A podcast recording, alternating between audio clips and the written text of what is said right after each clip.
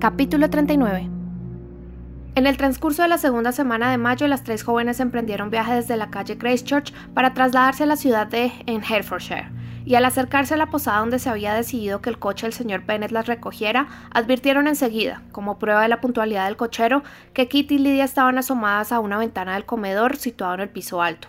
Las dos llevaban más de una hora en el lugar, y habían encontrado tiempo para visitar la sombrerería situada enfrente, contemplar al centinela que estaba de guardia y aderezar una ensalada de pepino.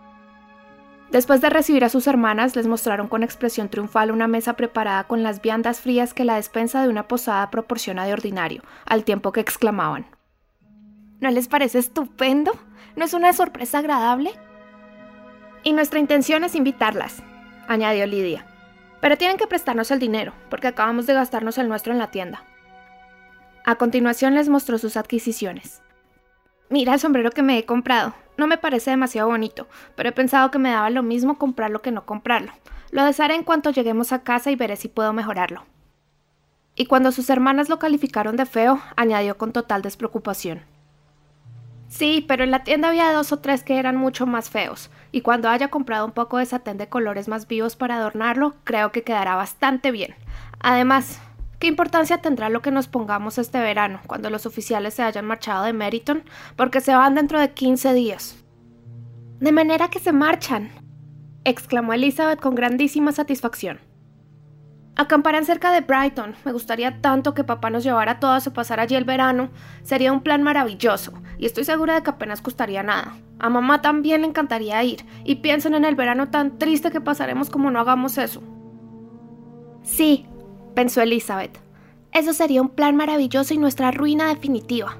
Cielo santo, Brighton y todo un campamento de militares para quienes ya se han visto desbordadas por un modesto regimiento de la milicia y los bailes mensuales de Meriton. Y ahora tengo noticias para ustedes, dijo Lidia mientras se sentaban a la mesa. ¿Qué les parece? Son noticias excelentes, capitales y sobre cierta persona que a todas nos gusta. Jane y Elizabeth se miraron y se le dijo al camarero que no hacía falta que se quedara. Lidia se echó a reír y comentó. Sí, sí, muy en consonancia con su seriedad y discreción. Pensaban que el camarero no tenía que oírlo, como si le importara. Estoy segura de que oye con frecuencia cosas peores que las que voy a decir yo. Pero es un tipo muy feo. Me alegro de que se haya ido. No he visto nunca una barbilla tan larga en toda mi vida. Bien, ahí van mis noticias. Se trata de nuestro querido Wickham Demasiado bueno para el camarero, ¿no es verdad? Ya no existe peligro de que se case con Mary King. ¿Qué les parece? Mary se ha marchado para reunirse con su tío en Liverpool. Se ha ido para quedarse. Wickham está a salvo. Y Mary King también está a salvo, añadió Elizabeth. A salvo de un enlace imprudente desde el punto de vista de la fortuna. A mí me parece una gran tontería que se haya marchado si le gustaba. Confía en que ninguno de los dos estuviese muy enamorado, dijo Jane. Pues yo estoy segura de que él no lo estaba. Respondo de que nunca le ha importado tres cominos. ¿A quién podría interesarle una cosita tan desagradable y pecosa? A Elizabeth le avergonzó pensar que, si bien ella era incapaz de expresarse tan vulgarmente, el sentimiento apenas se diferenciaba del que abrigaba anteriormente en su pecho, considerándolo incluso generoso. Después de comer y de que las mayores pagaran el gasto, se pidió el coche y con un poco de ingenio y habilidad se consiguió que todo el grupo, así como sus cajas, bolsas de labores y paquetes, con la inoportuna adición de las compras de Kitty y Lidia, se acomodara en su interior. ¡Qué bien lo hemos hecho! exclamó Lidia. Me alegro de haber comprado el sombrero, aunque solo sea por el placer de tener otra sombrerera. Ahora solo nos falta ponernos cómodas y hablar y reír durante todo el camino hasta casa. Y en primer lugar, Cuéntenos lo que ha pasado a las tres desde que se marcharon. ¿Han visto a hombres agradables? ¿Han coqueteado alguna vez? Yo tenía grandes esperanzas de que alguna de ustedes consiguiera un marido antes de volver, porque Jane será pronto toda una solterona. Casi ha cumplido los 23. Cielos, cómo me avergonzaría no estar casada antes de los 23. Mi tía Phillips tiene tantas ganas de que encuentre el marido que no se lo pueden figurar. Dice que Lizzie hizo mal rechazando al señor Collins, pero yo creo que no hubiera sido nada divertido. Señor, señor, cómo me gustaría casarme antes que ustedes. Les haría de carabina en todos los bailes, válgame Dios. Cómo nos divertimos el otro día en casa del coronel Forster. Kitty y yo íbamos a pasar el día allí y la señora Forster prometió organizar un bailecito para la velada. Por cierto, la señora Forster y yo somos amiguísimas. De manera que invitó a las dos Harrington, pero Harriet estaba enferma, así que Penn tuvo que venir sola. Y luego, ¿Qué dirán que hicimos? Vestimos a Chamberlain con ropa de mujer para que pareciese una señora. Imagínense qué cosa tan divertida. Nadie lo sabía excepción del coronel y la señora Forster, Kitty y yo, y también mi tía, porque no nos quedó más remedio que pedirle prestado un vestido. No pueden imaginarse lo bien que quedó. Cuando entraron Denny y Wickham y Pratt y dos o tres oficiales más, no lo reconocieron ni por lo más remoto. Cielo santo, cuánto pude reírme. Y lo mismo la señora Forster. Creía que moría, y eso hizo que los caballeros sospecharan algo y que acabaran descubriendo lo que pasaba. Con historias semejantes sobre sus fiestas y otras bromas parecidas, se esforzó Lidia, ayudada por las precisiones y añadidos de Kitty, por divertir a sus compañeras de viaje hasta que llegaron a Longbourn. Elizabeth la escuchó lo menos que pudo, pero era imposible escapar a las frecuentes menciones del apellido Wickham. La recepción que se les hizo al llegar a casa no pudo ser más cordial. La señora Bennet se alegró de comprobar que la belleza de Jane no había sufrido merma, y durante la cena el señor Bennet le dijo más de una vez a Elizabeth de buena gana. Me alegro de que hayas vuelto, Lizzie.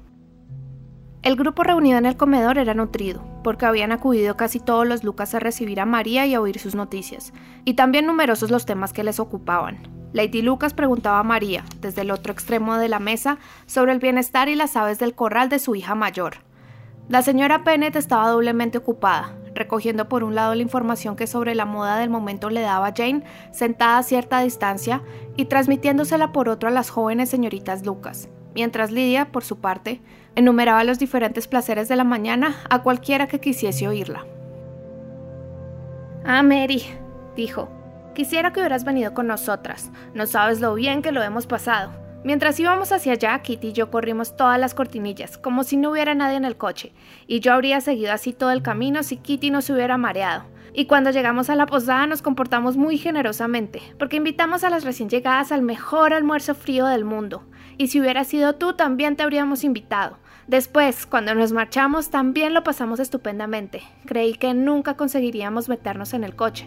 Estuve a punto de morirme de risa, y no sabes lo que nos divertimos durante el camino hasta casa. Hablábamos y nos reíamos tanto que se nos debió ir a 10 kilómetros. A esto Mary replicó con mucha seriedad. Dios me libre, hermana querida, de menospreciar tales placeres, que sin duda son adecuados para la generalidad de las mentes femeninas. Pero he de confesar que para mí no hubieran tenido el menor encanto. Prefiero infinitamente un libro. Lidia, sin embargo, no escuchó una sola palabra de aquella respuesta. Rara vez escuchaba a nadie durante más de medio minuto, y nunca prestaba atención a lo que decía Mary. Por la tarde Lidia estaba empeñada a ir caminando hasta Meriton con sus hermanas para enterarse de las novedades, pero Elizabeth se opuso con la mayor firmeza. No estaba dispuesta a que se dijera que las señoritas Bennet no podían pasar en casa a mediodía sin empezar a perseguir a los oficiales. Había además otra razón para su negativa. Le asustaba ver de nuevo a Wickham, y estaba decidida a retrasar el encuentro lo más posible. De hecho, era indecible el consuelo que le proporcionaba el próximo traslado al regimiento. Wickham se marcharía al cabo de dos semanas y confiaban que a partir de aquel día dejara para siempre atormentarle su recuerdo. Cuando aún no llevaba muchas horas en casa, descubrió ya que el plan de pasar el verano en Brighton, del que Lydia les había dado las primicias en la posada, era tema de frecuentes conversaciones entre sus padres. Elizabeth advirtió de inmediato que su padre no tenía la menor intención de ceder, pero sus respuestas eran por otra parte tan vagas y tan ambiguas que su madre, aunque desanimada con frecuencia, no desesperaba aún de conseguir finalmente su propósito.